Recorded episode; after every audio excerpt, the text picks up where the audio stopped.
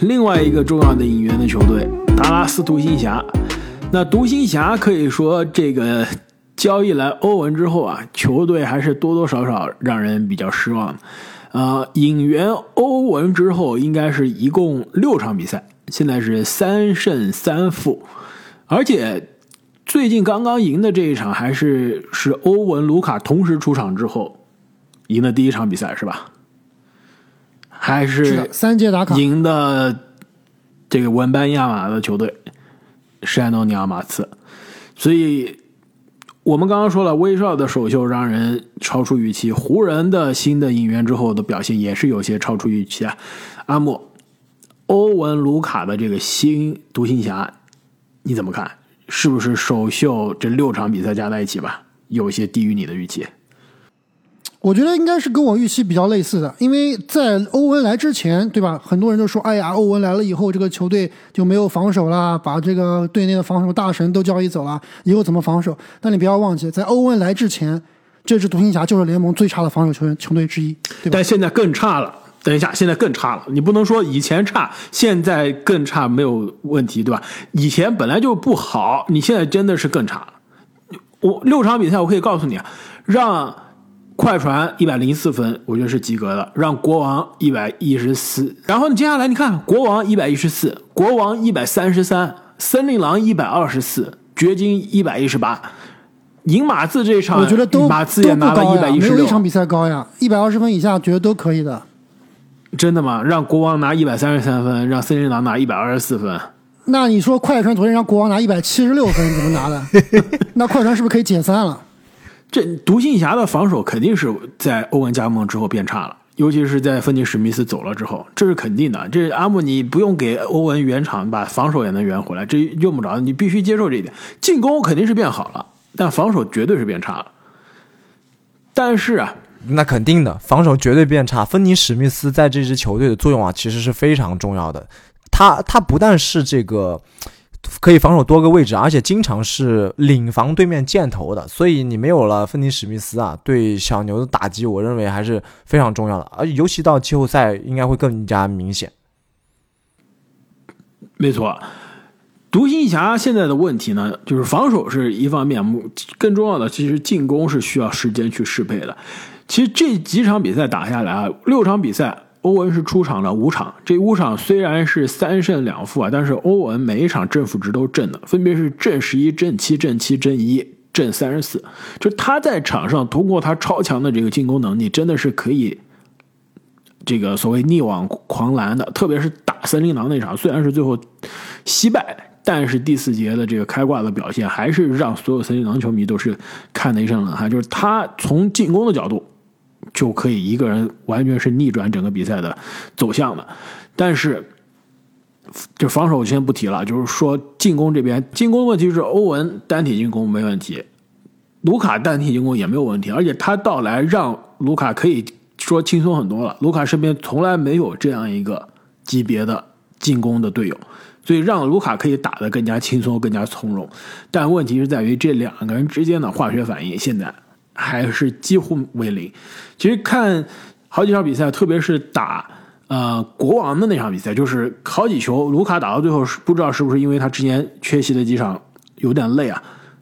欧文在那儿单打，卢卡是叉着腰在四十五度三分线外是看着的，就基本上就是真的是叉着腰看的，这个手放在膝盖上看的，完全是没有两个人之间的联动。所以吴卢卡其实身边。之前是没有遇到过像欧文这样的这个持球大师，有布朗森，对，但是两个人还是完全不一样。卢卡能卢卡能不能打比较好的无球啊？其实现在我是有一点点担心的，很有可能打比较好的无球，他只要是能学会打一点点无球就很好。但是因为现在卢卡应该是完全不会打无球，不太想学。这两个人的组合让我想起了什么呀？就是当年巅峰的火箭，就是哈登。跟保罗合体险些掀翻勇士的那支火箭，那个火箭打到最后其实就是两个人轮流单打嘛。当时战术非常简单，两个人轮流拉开单打。但是这样的打法能走多远，还是让人有些疑问。当时那个很强啊，你过了当时那个甚至是差点掀翻了历史第一球队宇宙勇。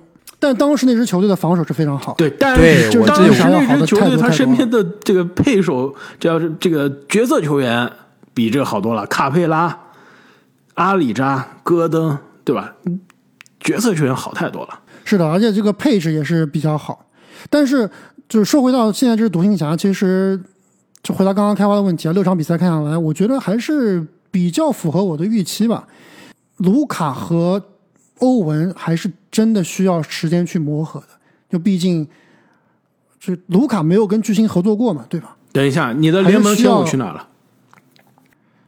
联盟前五他也不一样，联盟前五首先他不是欧文这个档次的巨星，另外就是他是一个内线球员，跟两个外线打或者说持球在手的球员来比的话，还是完全不一样的。但我觉得我是相信卢卡是可以适应的，因为就毕竟你球商在这个地方，对吧？只要你像刚刚正经所说的，你要只要去想去做，我觉得他一定能做得到的。就包括你现在哈登，对吧？哈登现在也能打无球了。以前的火箭哈登，你根本不敢想他怎么打无球，但是现在，包括在篮网的哈登，在现在七六人的哈登，无球打的还是比以前好的多得多了。所以我觉得卢卡这个应该会去想要去学习这项技能，而且我觉得他也是必须学习这项技能，对吧？哪怕你今年欧文走了以后，你卢卡未来想夺冠，还必须旁边还是要配全明星或者名人堂级别的球员的。那你不管怎么样，你这个 learning curve，你这个学习过程啊，迟早要有的，还不如现在好好学一学。但是我觉得不管怎么样啊，因为独行侠现在我最担忧的问题，相当于是他们拆掉了去年一个比较成功的这样一个阵容，就是打破了去年成功的这个范式，跟湖人一样，就是你我园区其实成功过，但是我后来完全换掉了。那现在换了之后，这个效果到底怎么样啊？我现在是完全没谱。看了这六场比赛，其实我最想问的是，开华为什么独行侠去年是一个联盟最强的防守球队，今年基本上没怎么换阵容，对吧？少了个布朗森，但布朗森其实也不是那种防守能够提升球队整体防守能力的一个球员，为什么今年一下就变成一个防守鱼腩呢？到底问题出在哪里呢？呃，我觉得首先布洛克其实水平下降的有些明显。你说防守端是吗？他防守端是有下降，但是问题更多的是他进攻端的下降，导致球队在防守端没有办法更多的用他。其实布洛克去年的季后赛防克里斯保罗真的是让保罗都有些绝望。今年布洛克真的是没有回到去年的这个状态，而且呢，今年你别忘了重要的引援是谁？麦基，麦基别说了，另外一个重要的引援伍德呀。对伍德真的是白给，防守对吧？白给。伍德其实职业生涯之前在其他球队的时候，我们就说了，空有数据，但是防守的贡献在内线中基本上算是负的。而且今年芬尼史密斯，他这个进攻端太拉胯。其实我也比较同意刚刚你的观点，就是你这个防进攻端太拉胯，很多情况下都不愿意让你上场。那你上场时间有限的话，也是会影响球队的防守的，就进攻拖累防守。没错。呃，独行侠其实卢卡和欧文的搭档，我一直觉得两个人可以尝试一下，更多的卢卡给欧文做挡拆。其实卢卡有这个内线的身材，而且这两个人之间挡拆真的能玩出太多的花样了。你说这样两个人挡拆，防守人防防谁吧？你夹谁都有问题。两个人都是传球大师，两个人都有这个投射，对吧？有足够的空间，你放欧文后，欧文投，卢卡还可以卢做打对小小个，换到小个身上，防欧文的小个身上，卢卡做打当内线打，对吧？往内线这个一夹击欧文一传空接，对吧？要不是要不不是空接空切，对吧？或者弹出来，哎，我直接三分。其实这两个人的挡拆可以玩出很多花样的，现在目前没有看到很多，我是希望可以看到更多。另外一个，刚刚说到防守啊，现在球队有可能从买断市场找到了解药。我们凯文哥现在也非常喜欢的假日哥，对吧？贾斯汀霍勒迪，三 D 模板是不是可以啊？变成去年小牛的独行侠的这个布朗森，不是布朗森，而是布洛克。最起码他准头是可以的。这场比赛三分球进了很多，基本上空位都能投进。对，防守其实这哥们儿真的不差。我只能说不要期待太高，要打出来早打出来了。也是，那么还有哪支球队啊？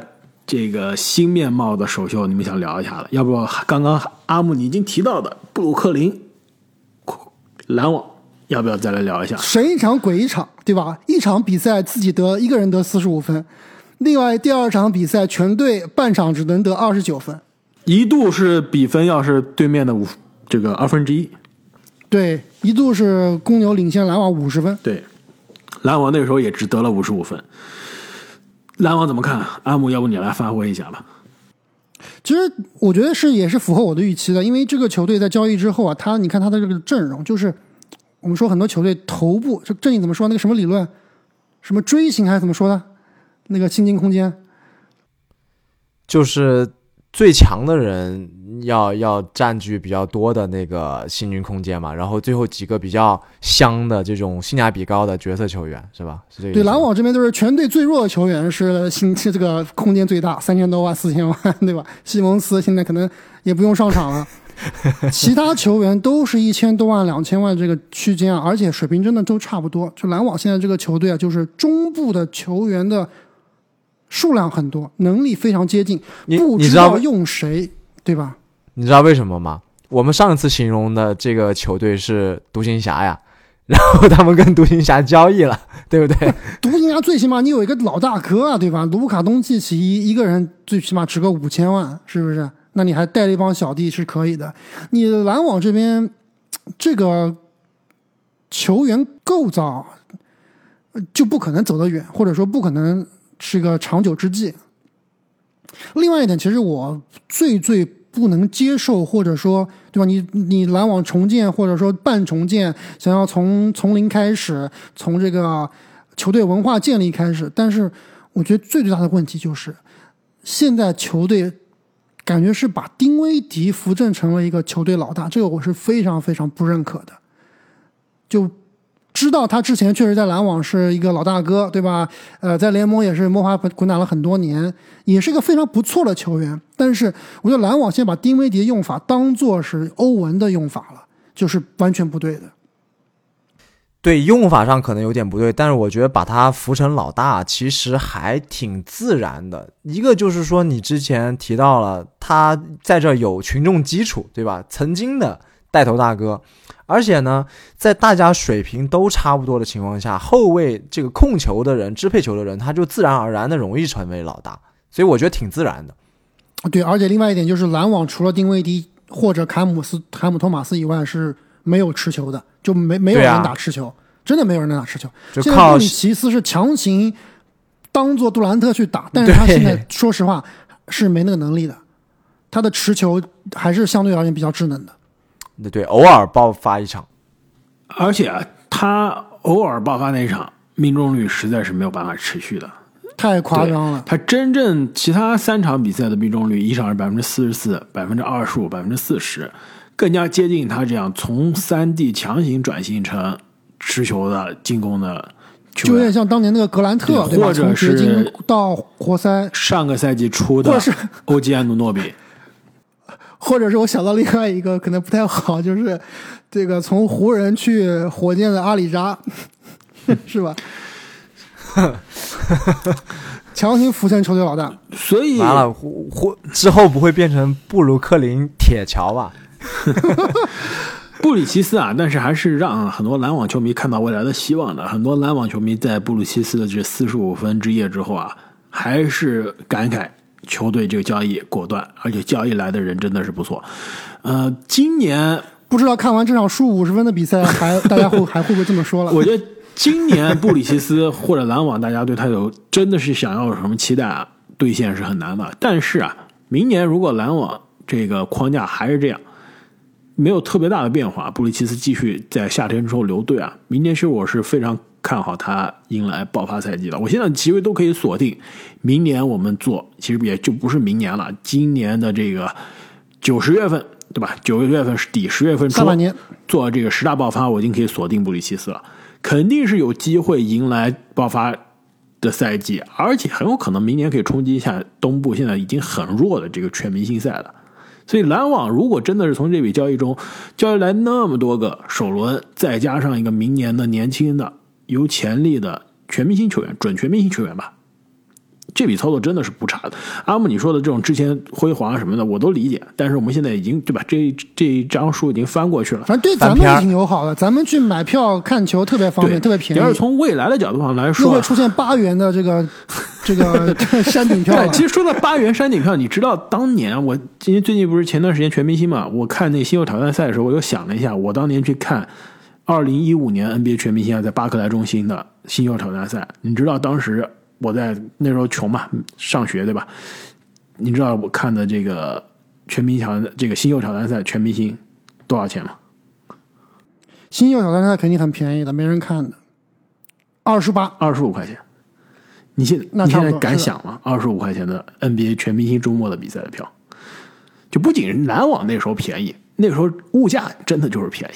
但现在其实也不是贵的特别离谱。就前两天我一个我一个朋友打球的朋友，对吧？最近在印第安纳出差，然后说当天晚上正好没事，就买了一张这个下午没觉得没事，买了一张球票，但是晚上突然说要加班，结果球赛没去看成。我说好可惜啊，对吧？买了球票没去看，真的好可惜。他跟我说没事，那张球票才八块钱，就就是 literally 现在就是八块钱。你怎么可能跟印第安纳比呢？对吧？你要跟纽约比，纽约现在二十五块钱你能看什么？能二十五块钱你能吃什么？二十五块钱绝对能看到。篮网我估计打不是很重要的比赛啊，应该是在二十元以下，十五到二十元之间最便宜的票。所以回到这个，呃，明年啊，希望可以二十五块钱看的这个球队啊，布鲁克林篮网，布里奇斯还是让大家非常有期待的。凯姆托马斯，说实话，我现在依然是非常质疑。之前连续三场的这四十加，每一场我都跟阿木说，赶快。然后球教练不用了，你这是什么神仙操作？当时是想让有球队出来报价嘛，对吧？结果球队自己现在都要重建了，当时是想卖给那些重建的球队，要集战力嘛。那结果欧文和杜兰特纷纷离队，球队也说，那彩票留给自己刮吧。坎普托马斯其实未来能在联盟打多好，我是保持非常质疑的。打到天花板，说实话，真的也就是超级第六人的那种打法。对吧？现在现役有很多个这样的年轻的后卫嘛，比如说西罗，比如说普尔，但是托马斯的防守再加上策动都跟这两个人差太远了，所以球啊，防守我觉得半斤八两吧。防守半斤八两，是的，因为西罗和图尔也没防守，基本没防守。所以啊，这个球队未来肯定是围绕布里奇斯去建队。除了布里奇斯之外呢，克拉克斯顿应该也会是联盟内线非常优秀的蓝领的内线，再加上交易来的坎姆约翰逊啊，是球队我觉得是最好的坎姆，两个坎姆中更好的一个。其实球队还是有些希望的。对，我觉得开化应该是这样，就是下赛季球队的四个舰队核心，在我这里啊，你刚刚全部都说到了，布里奇斯、坎姆托马斯。哦，坎姆托马斯，你说不可以？不可以。。呃，那你另外三个说到了，就是布里奇斯、坎姆约翰逊，因为坎姆约翰逊今年夏天要续约的，我觉得篮网是百分之百肯定要留的而且留的不能让他走我估计他的价格应该是在两千万到两千二百万之间一年，卡姆托瓦斯要两。千万卡姆约？翰逊对，我觉得坎姆托马 Oh 斯会非常贵。黄忠，而且坎姆托瓦斯，我看了几场比赛，你说坎姆约翰逊好用不是坎姆托瓦斯啊，，坎姆约翰逊，sorry，坎姆约翰逊非常好用。对非常好用，效率很高，非常好用除了年纪大没毛病。对他关键是有这个身材在这个地方，对吧？他有一个感觉像电风扇那样的身材，对，但是还可以疯狂的投三分，像乔阿里斯这样而且。这哥们儿身体素质可爆炸了，你其实让他去扣篮身体素质能扣，对，还有隔扣，是的，真的好用。所以我觉得坎姆约翰逊绝对也是篮网不会让他轻易放走的。另外一个就是我跟开花的分歧点，坎姆托马斯，我觉得篮网会重点培养。而且你既然说布里奇斯是明年的十大爆发球员，我这里也立个 flag，坎姆托马斯明年十大爆发。好，我期待。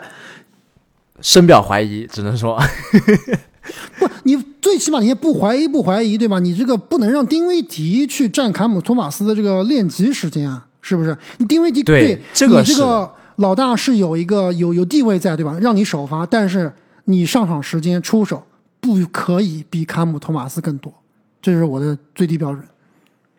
那交易截止日之后，还有哪些球队让大家眼前一亮呢？要不我们说一下让眼前不是特别亮的嘛？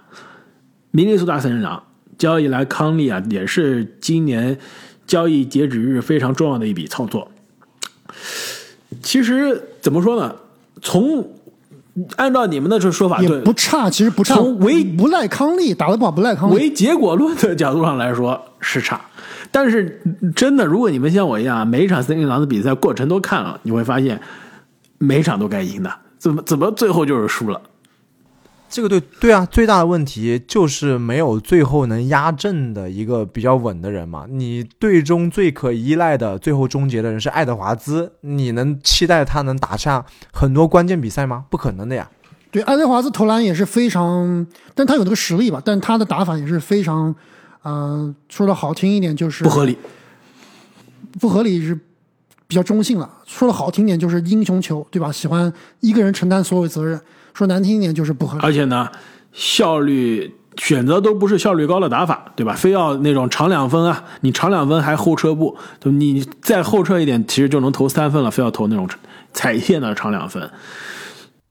那天我看了一个森林狼的那个啊、精彩进球，他那个球就是传导，可能传导了有有个十次，就是非常漂亮的队友之间的相互配合，一直非常耐心的寻找空位，但是最后怎么进的呢？最后传到爱德华兹手上，一个突破，然后一个非常高难度的转身后仰跳投的中投，把他投进了，然后就所以前面那个个精彩，传球都是白传了，是吧？对，白给啊，这前面真的完全白给。但是呢，不得不说啊，康利来了，其实康利的作用还是挺明显的。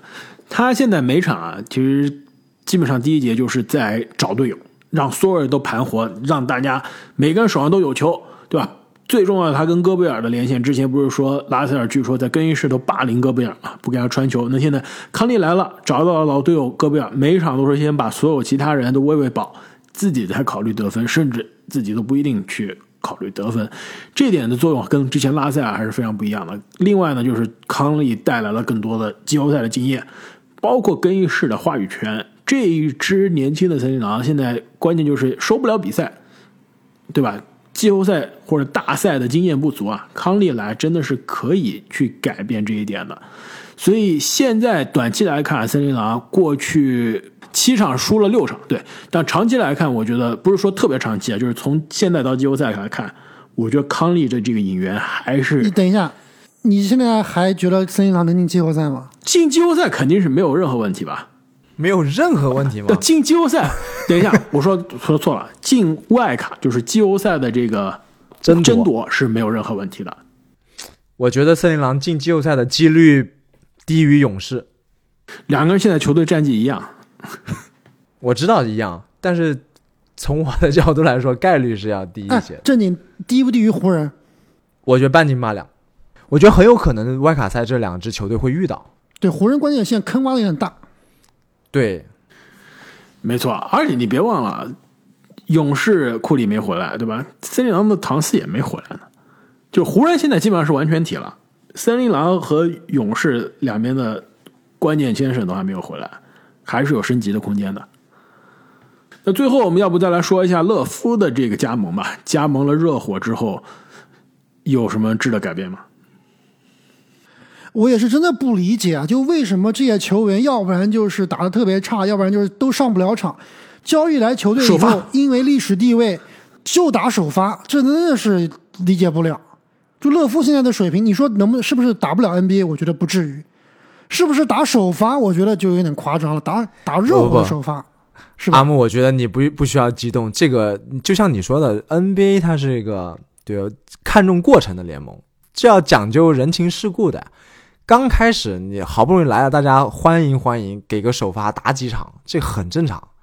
长期来看，不可能一直站着这个位置的，除非球队不要战绩了，对啊，长期来说，乐夫我觉得是不可能打首发的。不行的。对，而且呢，乐夫跟骑士的这个分手啊，也是有一些奇怪。乐夫是在今年受伤了之后，基本上是回来了，但是淡出了球队的轮换。作为可以说球队历史上非常重要的夺冠的功臣，而且也是离队之后球队立刻宣布要退役球衣级别的球员，明年可以说今年到期合同，明年都没有合同的这个薪金的要求了。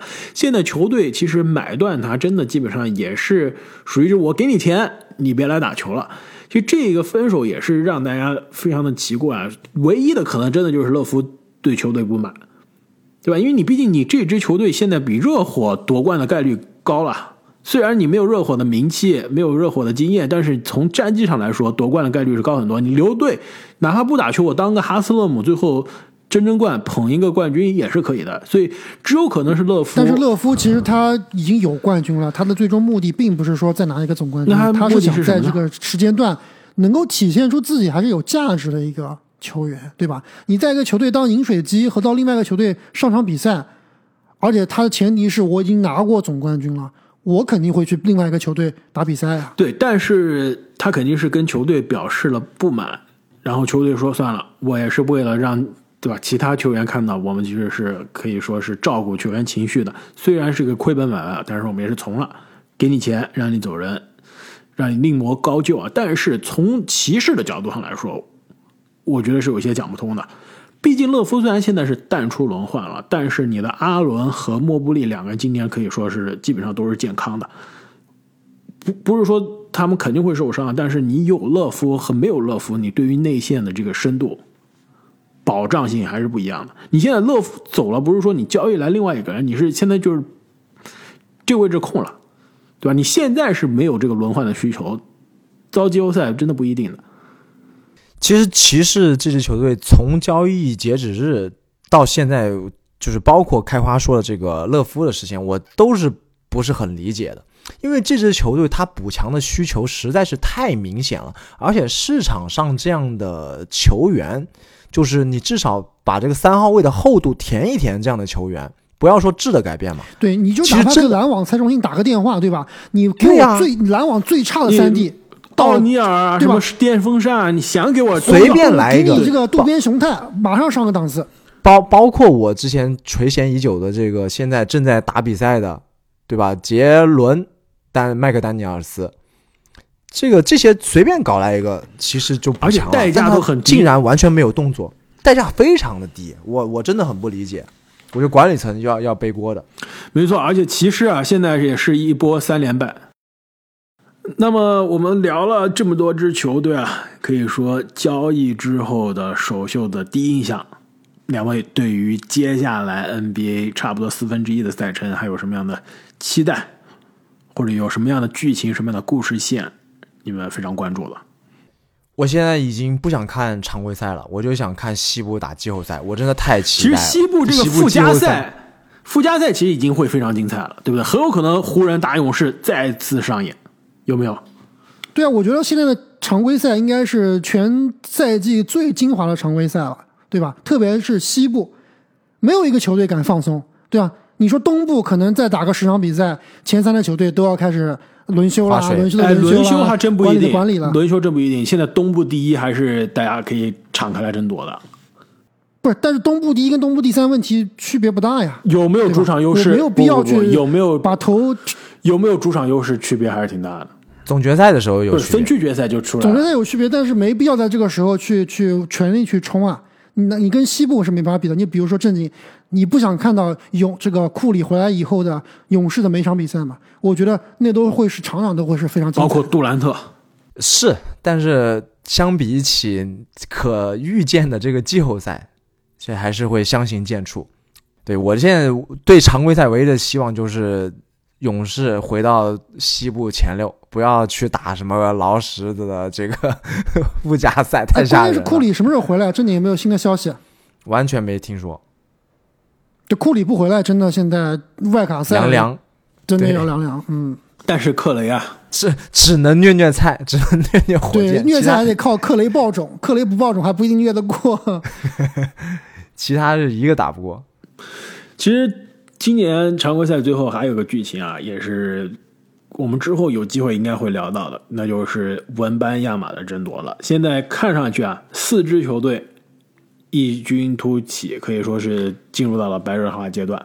那就是十三胜的休斯顿火箭，十四胜的圣安东尼奥马刺，十五胜的底特律活塞，以及十九胜的夏洛特黄蜂啊，这四支球队现在看上去是文班亚马的最有力的争夺者。最终，今年的这个 NBA 的选秀的抽签啊，应该也会是非常的让人关注。无论是哪支球队，这四支还是说另外哪一支黑马夺得最终的状元签啊，基本上也会是改变球队命运的一刻。而且你们知道吗？我们现在聊天的时候，马刺是什么情况？你知道多少连败了吗？我知道马刺的最新情况，那个索汉染了一个新的发型，三色发型，老帅了。我们现在录音的时候，马刺是十五连败。火，然后他们的当家球星也不是当当家控卫，也是我这个范特西的球员，琼斯两兄弟中的一个琼斯，也是不知道为什么长期不打，是不是跟战绩管理有关系？然后火箭是八连败，活塞四连败，只有一支球队啊，现在闷着头在赢，那就是现在最近状态非常好的四连胜的对，黄而且你。看这个黄蜂的比赛了嘛？现在黄蜂基本上是全员整齐了，对吧？都回来了，还挺厉害的而且把最重要的普拉姆利斯给除掉了，对吧？现在真的是比赛又好看，然后又能赢球，是我们想象中的！对我们想象中的黄蜂的样子。没错，三球的全明星水平又回来了。那么本期节目我们就和大家聊到这里。如果大家想提前一天收听我们的节目啊，也是欢迎大家在喜马拉雅上加入我们的主播会员。同时呢，我们最近也是在主播会员中发了很多会员的独家动态的内容，就比如说啊，正经最近是去听了某位知名歌手的演唱会，是吧？对，最主要的为什么能发在这个我们的篮球西米团呢？是因为是在我们的巴克莱球场举办的，现场效果怎么样我们的半个主场了。现场这个灯光音响啊，还真是非常不错，但是球场地太大了，和 JJ，而且我买的是这种八元山顶票，对吧？你确定是八元吗，不是八十元吗 不是八百元吗？？J J 要八元，我天天去看。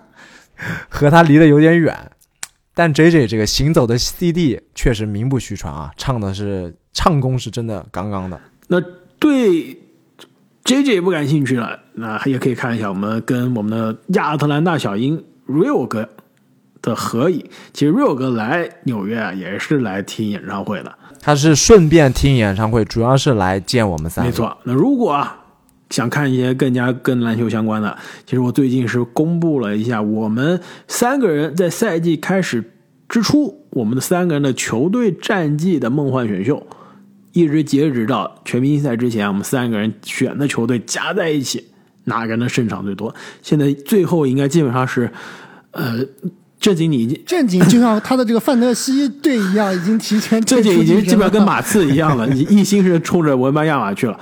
我跟阿莫还是有争夺的，基本上真的是有争夺的这个悬念的，有点像这个现在西部的掘金和灰熊，虽然是有一定的胜场差，但是最终还是有机会。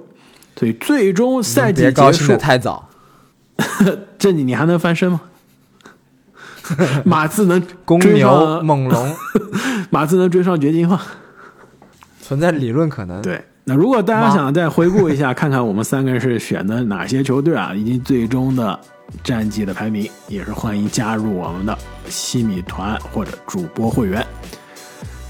再次感谢各位听众朋友们的支持，我们下期再见。再见。再见。「